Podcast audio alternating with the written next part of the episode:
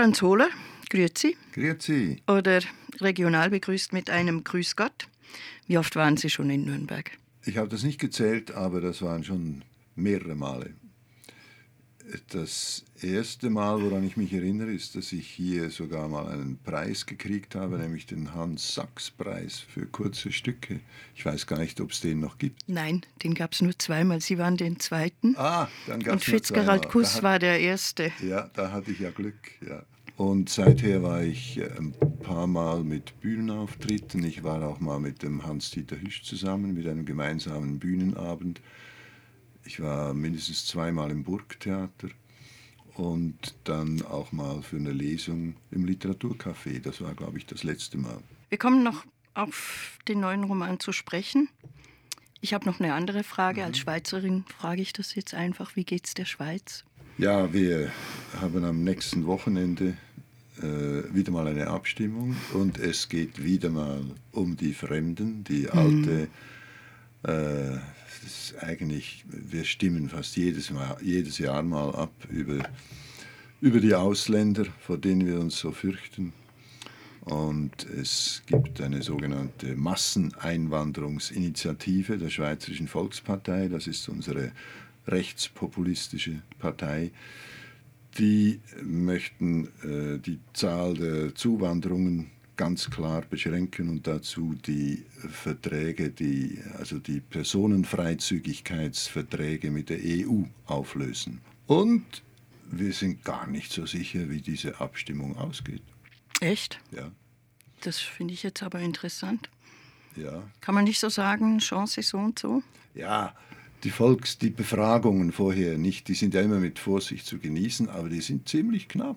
Äh, anfänglich war das mit 55 äh, zu 45, dass das abgelehnt wird, äh, sah das ziemlich klar aus und jetzt nähert sich die Ablehnungsquote der, der 50-Prozent-Grenze. Wie gesagt, wenn man den Umfragen trauen kann, und dann ist immer die Spekulation, wie viele Leute wissen noch nicht, wie sie stimmen und so weiter. Hm. Haben Sie nicht mal ein Manifest rausgegeben? Zu diesem Thema auch? Ja, das habe ich. Ja.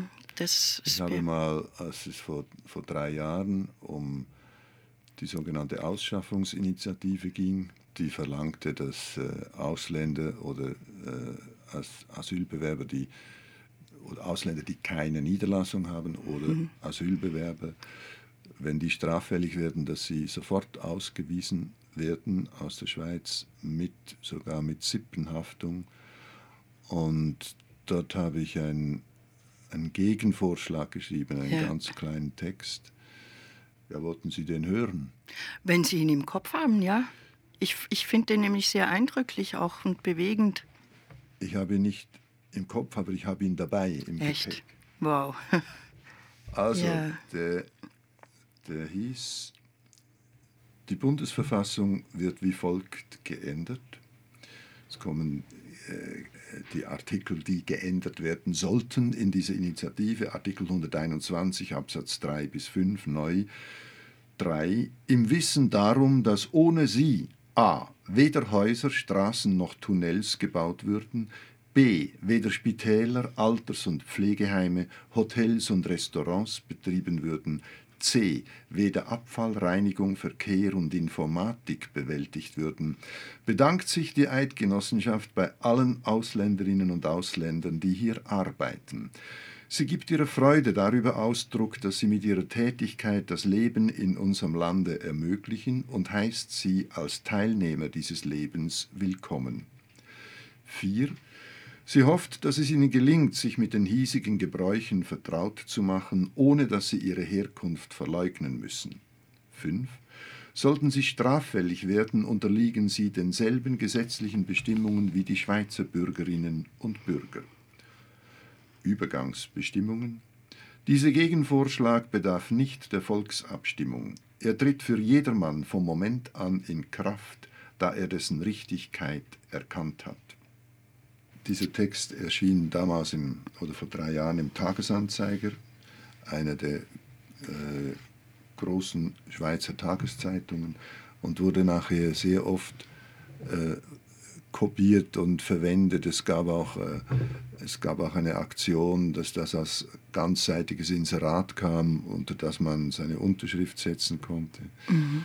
Es gab äh, Studenten in Bern haben am haben morgens um fünf die Gratiszeitungen damit überklebt mit, äh, mit diesem Text oder es gab ein Restaurant in Bern, die, das hat, äh, dort, dort haben sie den gedruckt als Tischset. Mhm. Äh, also wenn man, den, äh, wenn man seinen Teller draufsetzte, las man links diesen Gegenvorschlag. Und das hat mich damals sehr äh, berührt, wie es schien mir, als, als hätten viele Leute auf einen solchen Text gewartet oder auf sowas. Ich habe versucht, ohne, es war damals sehr viel Polemik im Raum und ich wollte etwas machen, das eigentlich, das eine andere Sprache benutzt, benutzte als die der Polemik.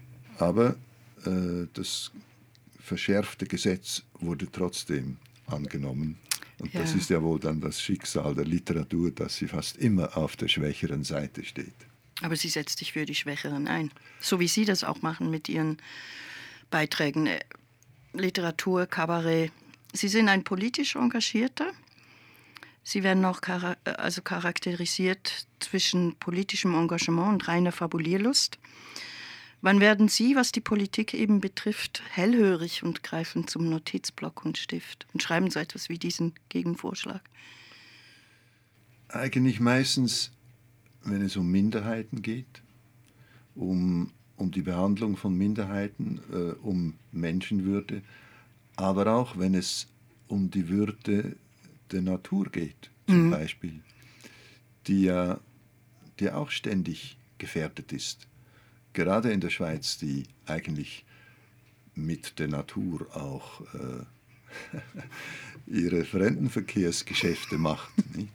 Und aber gleichzeitig äh, gleichzeitig die, die Natur immer dort beschädigt, wo sie das Gefühl hat, ja, da macht es jetzt nicht so viel, das können wir uns noch leisten. Und wann überfällt Sie die Fabulierlust? Eigentlich täglich. Täglich? Ja. Macht es dann, oder ist das nicht anstrengend? Es ist wie mit allem, man sollte nicht mehr machen, als einem selbst zuträglich ist. Und mit der Zeit spielt sich das ein und man merkt, wie viel man, äh, wozu man in der Lage ist oder wie viel man machen kann. Und dann mache ich das. Aber es gibt natürlich auch Phasen, wo ich nicht vor allem schreibe. Auch gerade wenn ich unterwegs bin, jetzt mit Lesungen, bleibt nicht allzu viel Zeit, um, um zu fabulieren. Mhm. Bei der Frage, die jetzt kommt, ähm, ist Fabulierlust und Sprache eben. Das gehört ja, also für mich gehört es zusammen. Wie verwenden Sie die Sprache? Also einerseits die Schweizer Mundart, können Sie ja nicht alles eins zu eins ins Hochdeutsche übertragen. Wie, wie geht dieses Mittel der Verständigung? Sprache. Es ist mein Mittel, mich zu verständigen. Und manchmal beneide ich die Musiker, ich beneide die Tänzer, mhm. die Pantomimen, die brauchen keine Übersetzung. Die sprechen ja. eine Weltsprache. Ich spreche keine Weltsprache, und das fängt schon bei der Mundart an. Äh, das schweizerische Hochdeutsch ist durchsetzt von, von Wendungen oder von Ausdrücken, die nicht hochsprachlich sind. Wir nennen das die Helvetismen. Nicht? Und wenn ich äh, einen Helvetismus einfließen lasse, in einem Text, dann gehe ich eigentlich immer davon aus, dass es eine Gleichung mit einer Unbekannten sein muss. Das heißt, man müsste aus dem Kontext heraus spüren oder herauslesen können, was das bedeutet. Ich selbst habe sehr gern Ausdrücke, die ich nicht verstehe, deutsche Ausdrücke von den Randgebieten aus Norddeutschland oder auch aus Österreich.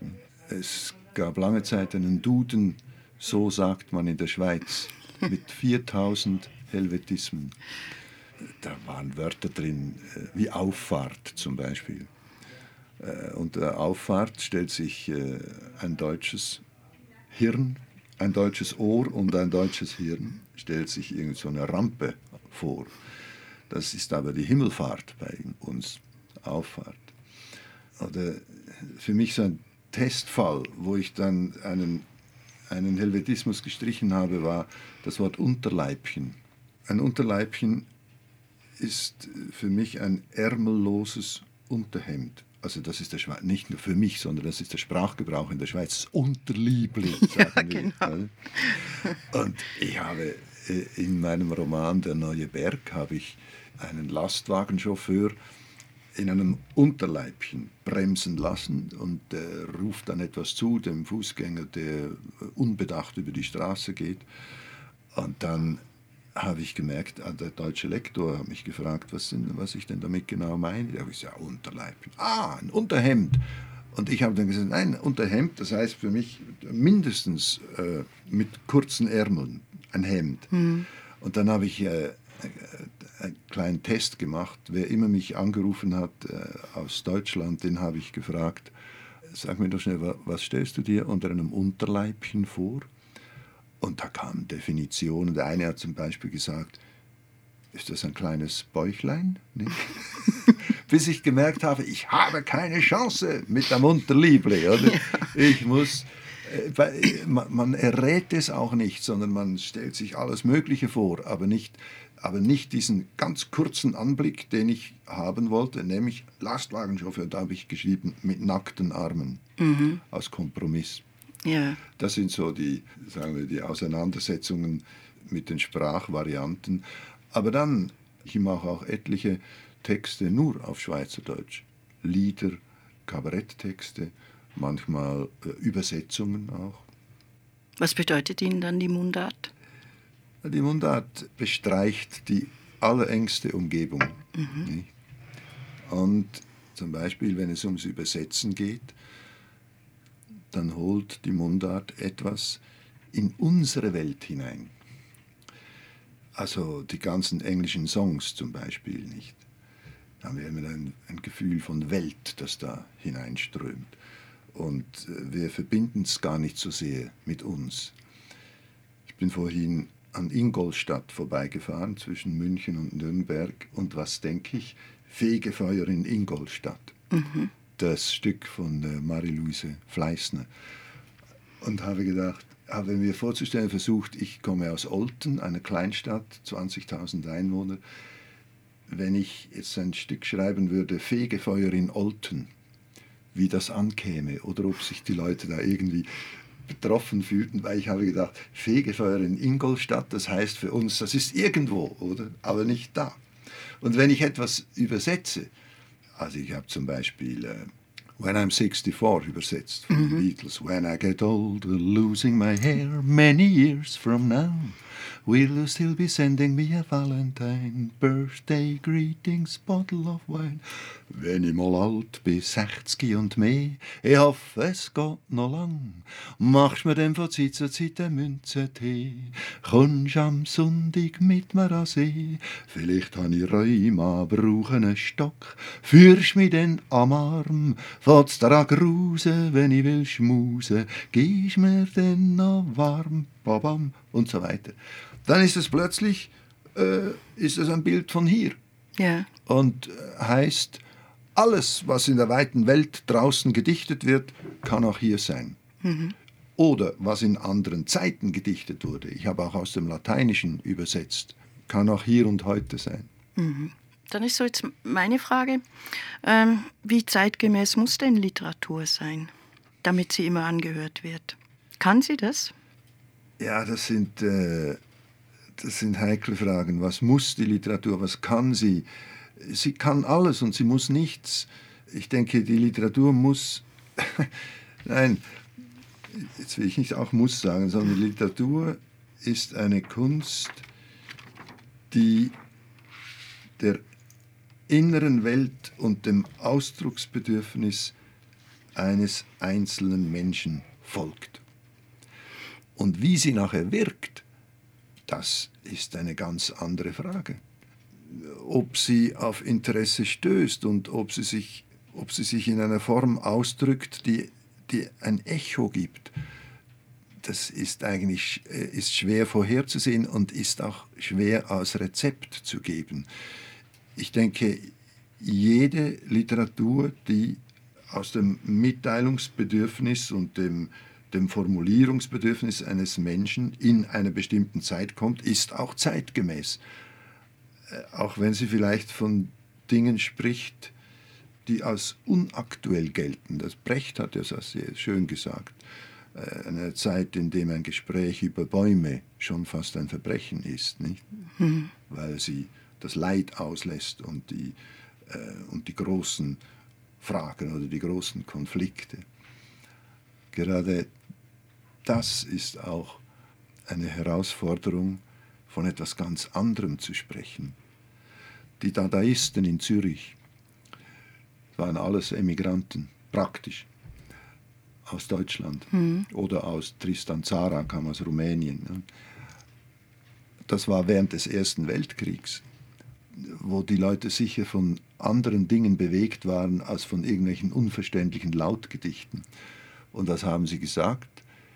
Sie haben gesagt, unsere Kunst ist die Antwort auf den Geschützdonner in Europa. Also, sie haben einfach was ganz anderes gemacht, das nichts mit diesem sinnlosen Wüten von Krieg, Gewalt und Zerstörung zu tun hatte. Und sie waren sehr zeitgemäß damit. Ich zitiere ein, eine Aussage von Max Frisch. Mhm. Ich denke, Sie haben ihn auch noch gekannt, ja. nehme ich an. Ne? Mhm. Er hat nämlich geantwortet auf die Frage sozusagen, die Frage, warum ich Schriftsteller bin. Mhm. Das werde ich Sie dann auch fragen, was dieser Beruf für Sie bedeutet. Mhm. Er hat gesagt, warum ich Schriftsteller bin, weil Schreiben noch eher gelingt als Leben und weil für diesen Versuch, das Leben schreibend zu bestehen, der Feierabend nicht ausreicht. Was ist für Sie der Beruf Schriftsteller?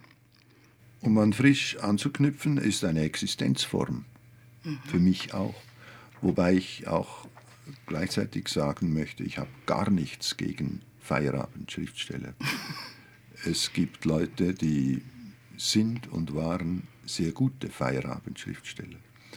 Unser, einer unserer ganz großen Mundart-Liedermacher, Mani Matter, der leider sehr früh gestorben ist, den habe ich mal interviewt und habe ihn gefragt, ob er nie daran gedacht habe, das als Beruf zu machen, weil er hatte sehr großen Erfolg mit seinen mhm. Liedern, war aber Jurist und hatte eine Stelle als Rechtskonsulent in der Stadt Bern.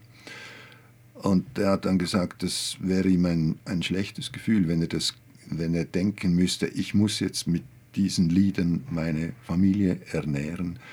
Und hat auch gesagt, eben zur Frage Feierabenddichter, es bliebe ihm so wenig Zeit zum Schreiben, dass er nur die Lieder mache, die er unbedingt machen wolle. Hinterlassen hat er ein ganz schmales Werk, zwei Büchlein. Äh, oder drei sind es insgesamt, mit Liedern. Und die sind einfach alle gut, weil er nur das gemacht hat, was er wirklich wollte. Also, aber mir geht es anders. Ich hatte immer größere Projekte, längere Projekte. Ich habe gern Bühnenprogramme gemacht Kabarettprogramme, Lieder. Ich habe aber auch gern äh, Erzählungen geschrieben, Romane. Ich habe schon sehr bald gemerkt, dass das für mich eine Existenzform ist.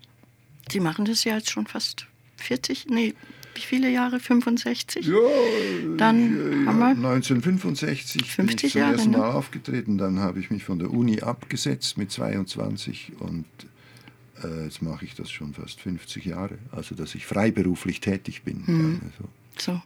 Ich bediene noch ein Klischee zu diesem Thema Schriftsteller sein. Ähm, ein Tun in und mit der Einsamkeit nämlich. Also fühlen Sie sich manchmal einsam, wenn Sie schreiben?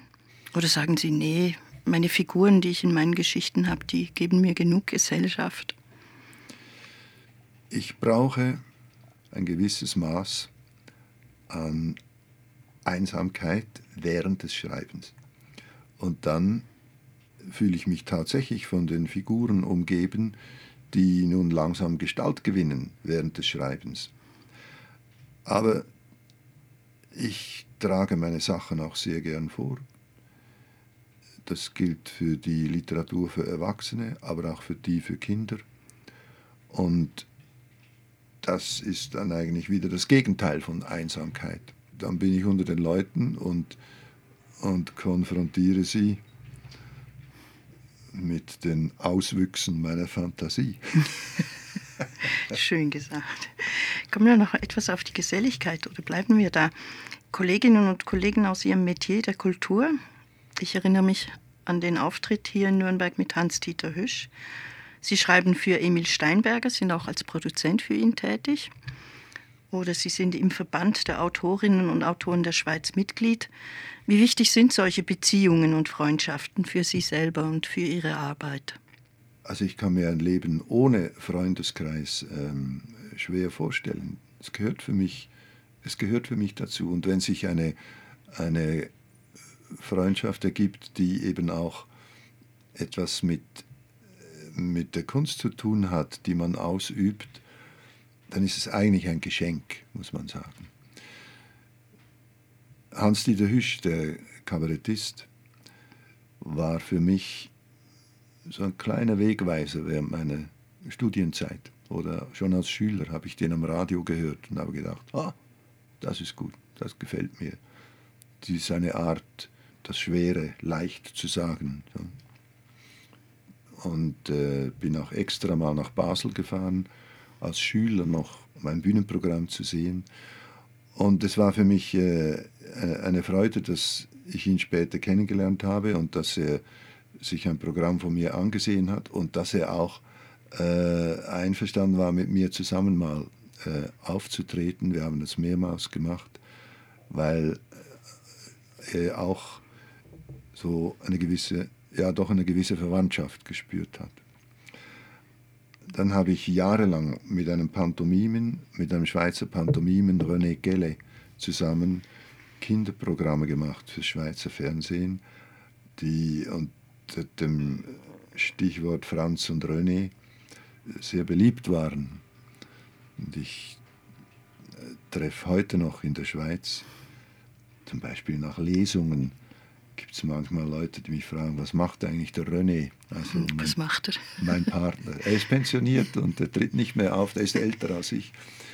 Mit Emil war die Geschichte, dass er ein, das ein Kleintheater führte in Luzern und selbst auch auftrat. Und ich bin da mal ein Programm anschauen gegangen von ihm, weil er mich interessierte und weil ich den gut mochte und ihn originell fand.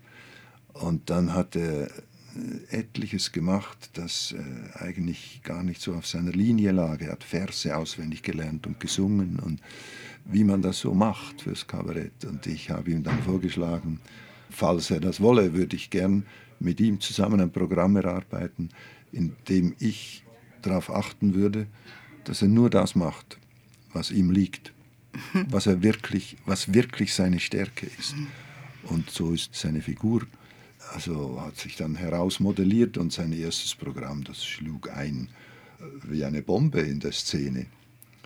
Ich, insofern, also ich bin nicht sein Produzent, gar nicht, aber ich war, sagen wir so, ich war seine Hebamme. Mhm. Ja. ja. Kommen wir auf Ihr Buch zu sprechen. Und ja? es ist auch eine Freundschaft geworden und eine Freundschaft geblieben, die mir sehr kostbar ist auch. Ist Ihr neues Buch auch kostbar für Sie? Ja, natürlich. Äh, jedes neue Buch ist kostbar für den Autor. Ja. Da, dafür hat er geschwitzt und gezittert und, und, ähm, und gestrichen und erweitert. Und ja, da liegt eine Menge Arbeit drin. Und mhm. deshalb ist mein liebstes Buch ist eigentlich immer mein letztes. Ich habe nämlich hier noch eine Frage notiert. Ja, was, was bleibt zurück von dieser langen Arbeit. Ja, wenn das Buch aus der Druckerei kommt, es kommt in die Buchhandlungen, wird dort ausgeliefert, Rezensionen erscheinen. Was behalten Sie von dieser Zeit des Erarbeitens? Ich denke gerne daran. Messe auch, vergleiche die Reaktionen auch ein bisschen mit dem, was ich mir während der Arbeit gedacht habe oder mit, mit der Entstehungsgeschichte des, des Romans, die ich ja kenne, aber die die die Leute eigentlich nicht kennen, welche, welche das Buch lesen. Man liest es, ein Buch ist ein fertiges Produkt, das man in die Hand nimmt. Und ich gehe dann wirklich auch gern zu den Leuten und lese vor daraus. Ich habe schon als Kind Geschichten geschrieben, kleine Gedichte und, und hatte immer das Gefühl, das Gedicht sei erst fertig, wenn man es auch vorgelesen habe Das ist vielleicht auch ein Stück Vorgeschichte zu, zu meinem Hang zur Bühne, dass ich gern damit aufgetreten bin. Verbindete mich mit den Dadaisten übrigens auch. Die waren alle auftrittssüchtig. Stimmt, gell? Ja. Äh, und, und insofern, wenn das Buch fertig ist und ausgeliefert, ist es eigentlich noch gar nicht fertig, denn dann gehe ich es noch vorlesen. Mhm. Wird es dann fertig durch die Reaktionen aus dem Publikum? Es hat sich dann einfach irgendeinmal lange genug gezeigt.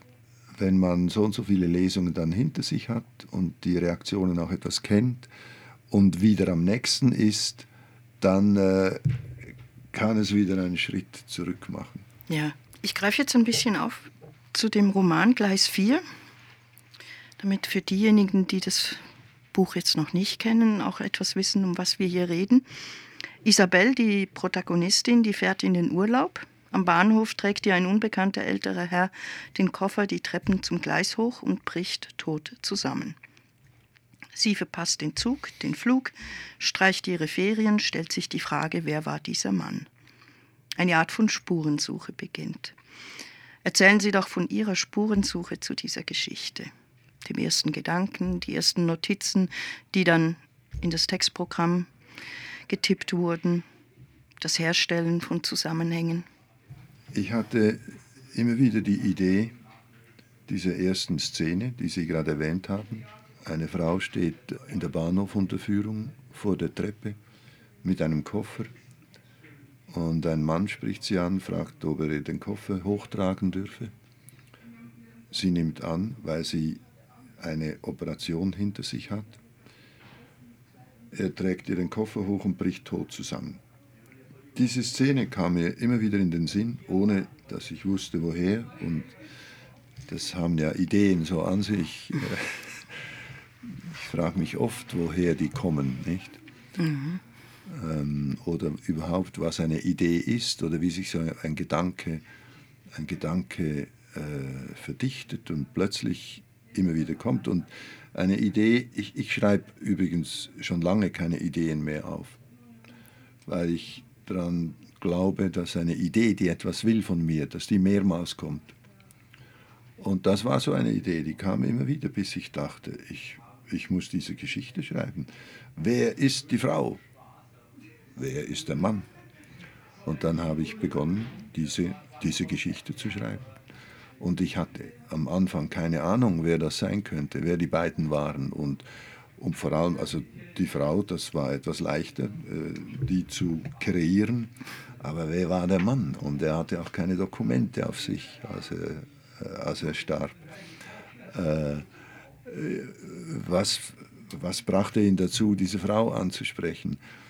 Es stellte sich dann heraus, dass es ein Kanadier war, der ursprünglich Schweizer, der nach langen Jahren zum ersten Mal wieder zurück in die Schweiz kam, auf der Suche nach der Geschichte seiner Jugend. Und die Protagonistin, die eine, es kommt dann noch ihre Tochter dazu und später auch noch die, auch noch die Witwe des Verstorbenen, weil eben der wird dann identifiziert, die äh, beginnen sich nun, die machen sich eigentlich auf, die Vergangenheit dieses Mannes zu, zu erforschen. Das ist die Geschichte. Jetzt fragen Sie sich vielleicht, ja, was hatte er denn für eine Vergangenheit? Äh, da sage ich jetzt mal nichts dazu, es sei denn, mhm. Sie fragen mich danach. Aber man soll ja auch nicht alles verraten. Nicht? Ich verrate jetzt eigentlich nicht. Ich würde gerne einfach die nächste Frage stellen oder ich stelle die nächste Frage so. Gab es auch Situationen, die Sie angedacht hatten, so möchte ich das schreiben, so soll der Verlauf sein, wo Sie dann aber mit der Zeit gemerkt haben, nee, die Richtung kann ich nicht einschlagen. Ich muss nochmal zurück, ich muss rechts gehen. Gab es diese Situationen auch? Die gab es schon, aber nicht bei diesem Buch. Bei diesem Buch nicht. Bei diesem Buch nicht. War das eine gerade Linie, autobahnmäßig? Ja, Autobahn würde ich nicht sagen. Dazu ist sie zu verschlungen. es war, war, ein verschlungener Pfad, äh, den ich sehr vorsichtig äh, gegangen bin. Aber ich musste eigentlich ich musste eigentlich auch nichts umstellen. Ich bin chronologisch vorgegangen, weil ich die Geschichte mir selbst erzählen musste. Ich wusste eigentlich nie, was als nächstes passiert. Die Figuren haben mich auch ein paar Mal überrascht mit dem, was sie gemacht haben. Aber es gab andere, ich, ich weiß noch, das war ein Bühnenprogramm, das ich bis mindestens zu einem Drittel geschrieben habe. Und dann habe ich gemerkt, das geht so nicht. Das ist, äh, ich komme nicht auf das Motiv, ich komme nicht, ich nicht auf das, was ich eigentlich im Sinn hatte. Und da war die Premiere schon abgemacht und äh, Theater muss man ja ein bisschen im Voraus reservieren, wenn man da was will. Und dann habe ich gemerkt, jetzt musst du nochmal zurück auf Feld 1. Ja. Einfach nochmal von vorn anfangen. Nicht ein bisschen zurück und dann wie eine andere Abzeichnung, sondern ganz nochmal von vorne. Das war ein harter Moment damals, weil, weil der Kalender schon gedroht hat. Nicht? Aber ich habe es dann auch geschafft. Und ich denke, dass, ja, das gehört schon dazu, dass man da so etwas erkennt im richtigen Moment äh, und, und eben auch die Konsequenzen zieht. Kenne ich auch vom Wandern her. Ich bin ja auch ein Wanderer und wenn man, wenn man sich, wenn man merkt, dass man einen falschen Weg gegangen ist, möchte man ja häufig gern nur ein bisschen zurück und dann eine Abkürzung machen, die man laut Karte machen könnte. Und, so. Und das ist höchst gefährlich. Man muss so weit wie möglich zurück, bis dort, wo man die Abzweigung verpasst hat. Mhm. Das gilt ja manchmal auch fürs Leben, oder? Durchaus. Durchaus. Durchaus, ja. Herr Hohler, gibt es einen markanten Satz in dieser Erzählung, der Sie heute noch bewegt, also in diesem Roman? Da gibt es eigentlich mehrere, ja. Sie können auch mehrere nennen. Ja. Ich nehme alles oder fast alles. Ja, entscheidend ist für mich auch als Leser immer der erste Satz. Darf ich Ihnen den Koffer tragen, ist der erste Satz. Mhm. Ähm, und auch der letzte Satz. Der letzte Satz ist, äh, was soll ich sagen, der, der Autor darf sich nicht rühmen. Äh, der letzte Satz äh, ist ein Satz, den ich nicht ohne innere Bewegung sagen kann. Ich habe das gemerkt, als ich das als Hörbuch gelesen habe. Mhm. Den lese ich eigentlich nie vor, weil ich, ich, äh, man, ich lese eigentlich nur den Anfang vor. Oder äh, also aus den Anfangskapiteln, wenn ich Lesungen mache. Anna-Maria Berto Wiesbrot war inzwischen umgezogen in ein Einzelzimmer mit Blick auf den See. Ja, sagte sie, das habe sie verlangt, damit sie sehe, wenn Marcel der Kapitän mit seinem Schiff komme, um sie abzuholen. Das ist die Mutter des Unbekannten, mhm. der am Anfang gestorben ist, die uralte in einem Altersheim lebt und ihren Sohn nie gesehen hatte, seit sie ihn als Säugling weggeben musste. Ja. Ich habe mir sozusagen einen Satz angestrichen, den die Isabel denkt, nämlich diesen hier. Sie hatte erste Hilfe geleistet und nun musste sie auch zweite Hilfe leisten. Ich denke, das war ja dann so der Entschluss von ihr, nö, ich will jetzt mehr wissen über diesen Mann, ja. der mir die Koffer hochgetragen ja. hatte. So, also das war für mich so Schön, freut mich. So ein Satz, wo ich gedacht habe, ja, boah. ist ja auch immer eine Frage, wie, äh, welchen Titel man einem Roman gibt. Mhm. Und das steht nicht von Anfang an fest. Und ich habe mir ein paar Titel überlegt und eine wäre gewesen, Zweite Hilfe. Insofern freut es mich, dass Sie Ihr Augenmerk auf diesen, oder dass dieser Satz Ihre Aufmerksamkeit erregt hatte. Ich lade Sie ein, etwas aus dem Roman vorzulesen. Mhm was Sie möchten, ganz frei, Buch einfach auf. Ja, wir haben jetzt äh, von Isabel gesprochen. Den Anfang habe ich äh, ja schon fast erzählt. Ähm, ich lese mal was vor, in dem wir ihre Tochter kennenlernen. Sie hat eine 22-jährige Tochter. Sie ist, Isabel ist zwischen 40 und 50. Ähm, diese Tochter stammt von einem schwarzen Vater. Isabel ist ausgebildete Pflegefachfrau, hatte ein Jahr im äh, Genfer Universitätsspital gearbeitet, hatte dort eine heftige Liebesgeschichte mit einem schwarzen Assistenzarzt, der sich dann plötzlich verflüchtigt hatte. Und wer übrig blieb, war die Sarah. Sarah saß in der Straßenbahn, hatte ihre Tasche auf den Nebensitz gestellt und war in Gedanken versunken. Sie kam aus einer Ausstellung mit afrikanischer Kunst im Museum Riedberg. Eine Kollegin, die Ethnologie studierte, hatte ihr davon geschwärmt. Eine Wucht, hatte sie gesagt. Da musst du hin, gerade du. Wieso gerade Sie? hatte Sarah gefragt, und die Kollegin hatte geantwortet, das seien doch auch ihre Wurzeln. Waren sie das wirklich? Sarah war nie in Afrika gewesen. Ihre Mutter hatte ihr zwar gesagt, wer ihr Vater war, aber sie hatte nie den Versuch gemacht, Kontakt mit ihm aufzunehmen. Auch ihre Mutter hatte, soviel sie wusste, keine Verbindung mehr mit ihm, hatte auch nie irgendwelche Ansprüche an ihn gestellt und war für ihre Erziehung und Ausbildung immer allein aufgekommen. Aus Afrika bekam man kein Geld, nach Afrika schickte man welches. Sarah war als Schweizer Kind groß geworden, vom Hort über den Kindergarten, die Primarschule bis zur Mittelschule mit Matura-Abschluss. Sie interessierte sich nicht stärker für Afrika als ihre weißen Mitschüler und Mitschülerinnen.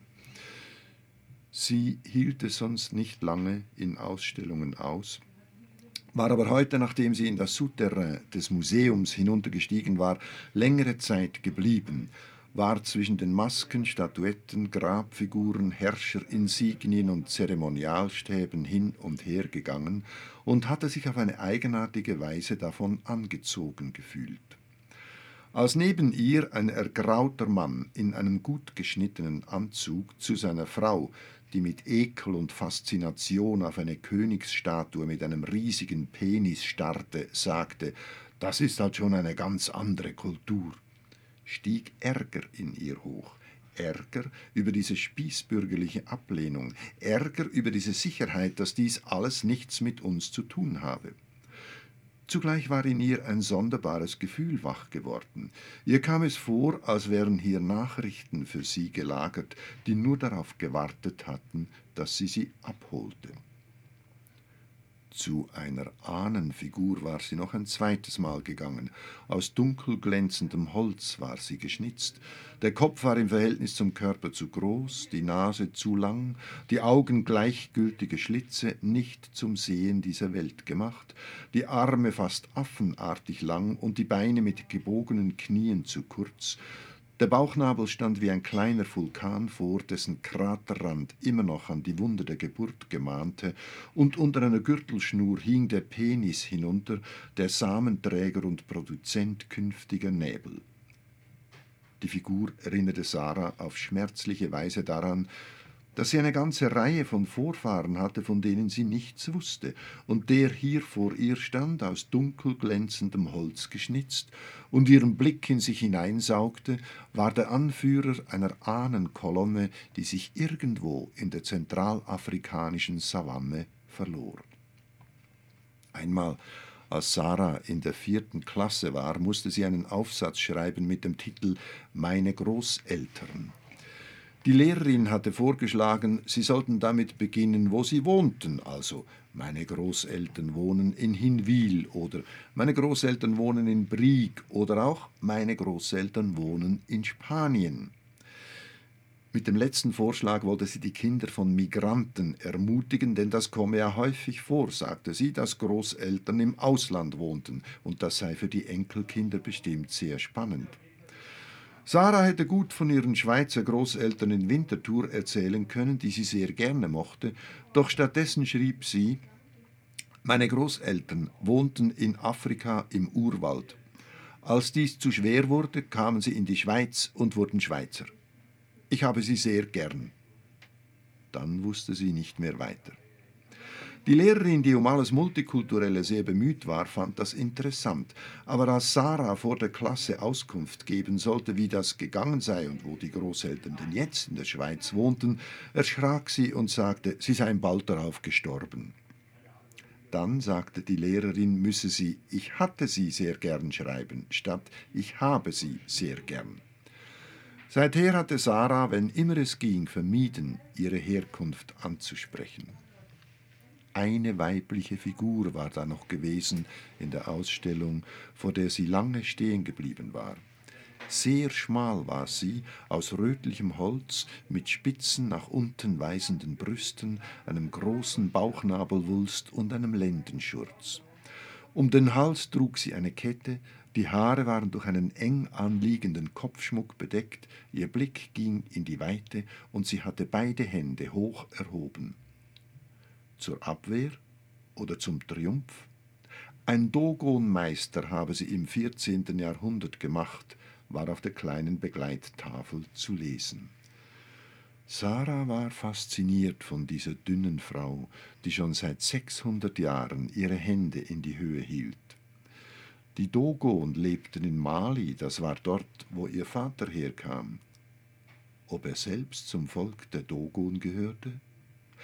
Dann wäre sie, Sarah, auch eine Dogon-Frau, mindestens zur Hälfte. Die andere Hälfte stammte von Winterthur ab, vom Volk der Winterthurer sozusagen. Die Figur war in einer Glasvitrine ausgestellt, und als Sarah plötzlich ihr eigenes Spiegelbild sah, hinter dem die Afrikanerin ihre Hände erhob, war sie eigentümlich berührt und konnte sich lange nicht von ihr loslösen. Der Gedanke, sie sei vielleicht zwei Wesen, war ihr noch nie in dieser Deutlichkeit erschienen und hatte sie auch noch nie so erschreckt. Sie fuhr zusammen, als eine Frau aus dem Volk der Zürcher sie in ihrem schneidenden Dialekt anherrschte. Haben Sie für Ihre Tasche auch ein Billett zahlt? Rasch ergriff sie ihre Tasche, stand auf, ohne ihre Gegnerin anzusehen, und ging zur nächsten Tür. Als diese sich öffnete, stieg sie aus und merkte, dass sie zu weit gefahren war. Dankeschön. mir kommt dann so die Frage auf, ja, Heimat, was heißt das? Oder auch Familie, was bedeutet das? Ähm, was ist Heimat für Sie? Sie sind ja ein kritischer Schweizer. Heimat sind in erster Linie die, die Menschen. Mhm. Die Menschen, die ich gerne habe, die Menschen, die ich kenne. Damit erweitert sich auch gleich der Heimatbegriff. Ich kenne sehr viele Menschen, die ich gerne habe die keine Schweizer sind. ja. Und Heimat ist auch die Sprache. Und zwar die, mit der ich als Kind aufgewachsen bin, der Dialekt. Man spricht nicht umsonst von Muttersprache. Aber auch die Sprache, in der ich schreibe, das Deutsche. Mhm. Wie war das dann für Sie, diese Figur von der Sarah, in diese Geschichte zu nehmen mit einem Vater aus, aus Afrika. Also gerade, mein, heute in der Schweiz ist es eigentlich nichts mehr Ungewöhnliches, denke ich. Ja, ich, wieso, was soll ich da sagen? Das mhm. war nun, äh, ich hatte das Gefühl, es wäre interessant, wenn die Isabel eine gemischtrassige Tochter hätte mhm. und habe ihr eine gegeben. Ja, gut. ich greife eine, einen Gedanken auf. Ich habe den heute Morgen von einem befreundeten Schriftsteller bekommen und er sagte, es lohnt sich zu warten und dennoch nichts zu erwarten. Also erwarten, mhm. ja, mit einem Bindestrich. Das Leben als eine Art Haltestelle, an der man als Künstlerin oder Künstler wartet. Eines Tages holt einem der Bus ab, nimmt einem mit in die große weite Welt, auf die Bretter, die die Welt bedeuten, wie oft übten Sie Geduld in Ihren Jahren als Kunstschaffender? Ich muss zugeben, dass ich eher zur Ungeduld neige. Aber das Üben in Geduld stellt sich eigentlich von selbst ein in einer solchen Tätigkeit.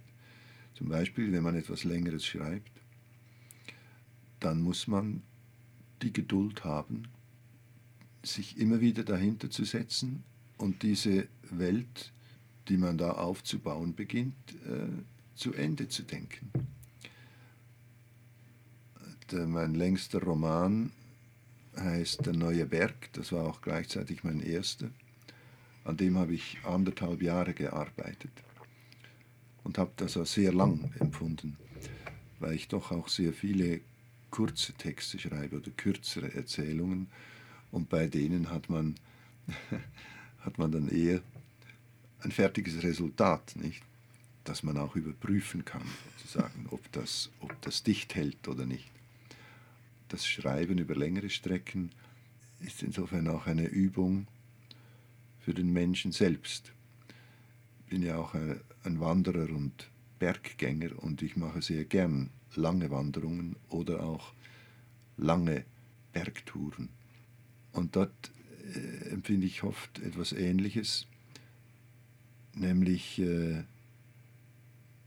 das Gefühl, wann ist man denn endlich oben? Geht das noch lange so weiter? Wie lange muss ich noch leiden? Ja, typische Kinderfrage, ne? ja, die aber auch mit dem Älterwerden immer noch da ist. Immer noch da ist oder sogar verstärkt wieder da ist, wenn man die Knie spürt, was ja im Alter nicht ungewöhnlich ist. Und sich auch fragt, wieso mache ich das überhaupt? Wir haben generell eigentlich eine schwach entwickelte Kultur des Wartens hier in den industrialisierten Gegenden der Welt. Fällt mir immer auf, wenn ich in sogenannten Drittweltländern bin, dass dort viel mehr gewartet wird und dass die Menschen mit einer anderen Haltung äh, warten. Dass es eine gewisse Selbstverständlichkeit hat, dass man nicht sofort zum Ziel kommt oder zu dem, was man will. Und wir sind durch unsere Stundentaktfahrpläne natürlich enorm verwöhnt. Es ist ja auch so, wenn man zum Beispiel auf Gleis 4 steht, auf dem Bahnhof, und der Zug kommt nicht 9.08 Uhr, dann merkt man das den Leuten schon 9.09 Uhr an, nämlich sie beginnen die Köpfe zu drehen in der Richtung, aus der der Zug kommen sollte, mit leichtem Vorwurf. Ja. Franz Sohle, Sie haben das Alter noch angesprochen. Ich habe dazu auch eine Frage notiert. Auch auf Ihre Veröffentlichungen geschaut. Die, die Liste ist ja sozusagen ellenlang, um es mit dem Wort zu sagen. Sie haben Bücher für erwachsene Kinder geschrieben, sind Herausgeber von Büchern, Sie haben Tonträger, Kabarettprogramme, Theaterstücke, Radio, Fernsehsendungen. Sie könnten ja jetzt eigentlich langsam sagen, so, es ist genug, ich habe genug gearbeitet. Und zumal ich bin ja auch jetzt in, eigentlich im Rentenalter. Geht ein Schriftsteller nie in Rente? Ein Schriftsteller kann genauso in Rente gehen wie, wie irgendjemand. Wenn er will. Mhm. Interessant ist, dass die meisten das nicht wollen. Kürzlich hatte mein älterer Freund und Schriftsteller Kurt Marti äh, Geburtstag, den 93. Ich habe ihn angerufen und ihm gratuliert und ihn irgendwann mal gefragt, äh, ob er noch schreibe. Weil er hat vor drei Jahren noch ein sehr schönes Buch mit Alterssätzen herausgegeben. Und da hat er gesagt, nein, jetzt schreibe ich gar nichts mehr. Kann er das? Das habe ich mich auch gefragt und habe ihn dann nochmals gefragt. Ja, sicher, ja. schreibst du nicht mehr? Gesagt, nein, jetzt langt's. Es reicht. Mhm. Ich denke, dieses Gefühl, das kann sich einstellen. Und wenn sich das bei mir einstellen würde, dann würde ich dem wohl auch folgen. Aber es hat sich noch nicht eingestellt. Es macht mir Spaß. Ich, äh, ich, äh, ich habe immer wieder Ideen und denke, das, äh, das wäre jetzt eine, das wäre eine schöne Geschichte oder das wäre eine Erzählung oder, oder das, äh, das wäre etwas für Kinder oder und dann, äh, dann mache ich das einfach. Gut. Ich stelle Ihnen noch die Stichwörter, dann schließen wir unser Interview ab. Außer Sie haben danach noch einen bewegenden Grund, was anzumerken oder zu sagen oder ich zu fragen, weiß nicht. Bahnhofsuhr. Ich hatte lange Zeit eine Nachbildung einer Bahnhofsuhr als Armbanduhr. Die lief aber so schlecht, das war eine mit, also so eine Quarzuhr, die, man, die ohne Batterie lief und äh, die, die war dann nicht zuverlässig genug, dass ich sie irgendwann mal aufgegeben habe. Und auch gedacht habe, es muss ja nicht sein, dass man äh, die Bahnhofskultur auch noch am Handgelenk trägt. Hochglanzpapier. Wenn man mit Filzstift auf Hochglanzpapier schreibt, muss man, äh, muss man das einige Sekunden trocknen lassen. Mein Kinderbuch, das große Buch mit meinen gesammelten Kindergeschichten, etwa 90 Kindergeschichten, ist auf Hochglanzpapier gedruckt, illustriert von Nikolaus Heidelbach. Und wenn ich das signiere, dann muss ich immer sagen, dann heißt es also für Nicola und Reto, Franz Hohler, Datum, eigentlich immer drei Sekunden trocknen lassen, sonst schmiert's. Mhm. Apfelkern? Der Apfelkern. Da frage ich mich sofort, ob Sie nur gerade den ganz kleinen Kern meinen oder das, was wir, wofür es sehr viele Namen gibt im Dialekt, nämlich es Äpfelgürbschi oder es Äpfelbütschki oder es Gürbsi. Das ist das, was übrig bleibt vom Apfel, wenn man das Fleisch drumherum gegessen hat. Ich meine das, ja. Ja, Sie meinen das, ja. Da kommen mir die Mundartausdrücke in den Sinn und, da, und ich denke, äh, ich freue mich, dass die Mundart da so reichhaltig ist und, und uns mit verschiedensten Ausdrücken für etwas derart Unwichtiges, nämlich gerade das, was man nicht mehr essen kann, äh, beschert. Und ich weiß eigentlich gar nicht, äh, woher, das, woher das kommt.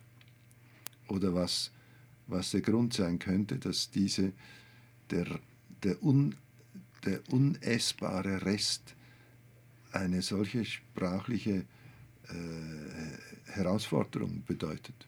Mhm. Verschwendungssucht. Ja, darunter leiden wir alle. Wir verbrauchen zu viel. Wir, äh, wir verhalten uns unseren Ressourcen gegenüber, die Mutter Erde für uns zur Verfügung hat, als Verschwendungssüchtige. Wir verschwenden zu viel. Wir verschwenden zu viel Energie. Wir verschwenden zu viel, zu, zu viel Wärme. Wir verschwenden zu viel Boden und wir halten uns aber für ganz normal. Aber wir sind verschwendungssüchtig.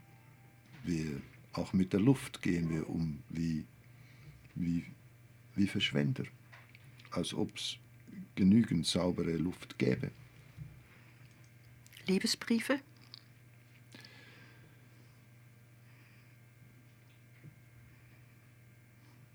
Sollte man sehr vorsichtig behandeln und sich gut überlegen, welche man aufbewahrt und welche nicht. Vorfreude? etwas sehr Schönes. Äh,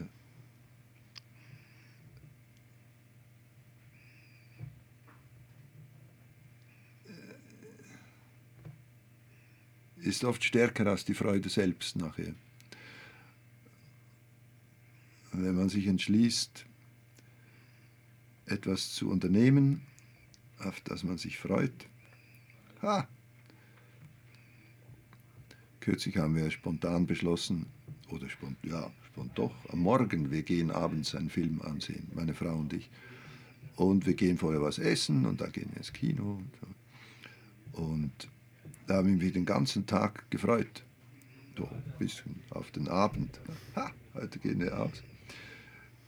Das Essen war sehr gut, aber der Film hat mir nicht gefallen. Aber war egal. Ich habe mich gefreut am Ausgehen an sich. Mhm. Und das spricht nachher auch nicht gegen die Vorfreude. Dann hat man wenigstens die Vorfreude gehabt, wenn man sich nicht so sehr gefreut hat am Ereignis selbst. Buchmarkt. Buchmarkt. Ja, da, da bin ich ein Teil davon, wenn ich mich äh, mit einem Buch an die, äh, an die Öffentlichkeit begebe. Das ist ja ein, äh, ein sehr ist ein sehr empfindlicher Markt mit all diesen ähm, Schranken oder fallenden Schranken, Preisbindung. Es gibt hier eine Preisbindung. In der Schweiz wurde sie per Volksabstimmung abgelehnt. Ja, das ist furchtbar. Ja.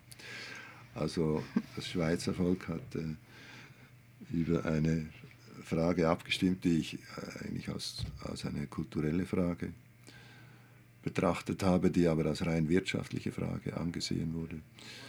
Ähm, Buchmarkt ist, das Buch hat andere Formen heute, E-Book, und es, äh, es ist ein ziemlich gnadenloser äh, Kampf um die Anteile an diesem Buchmarkt.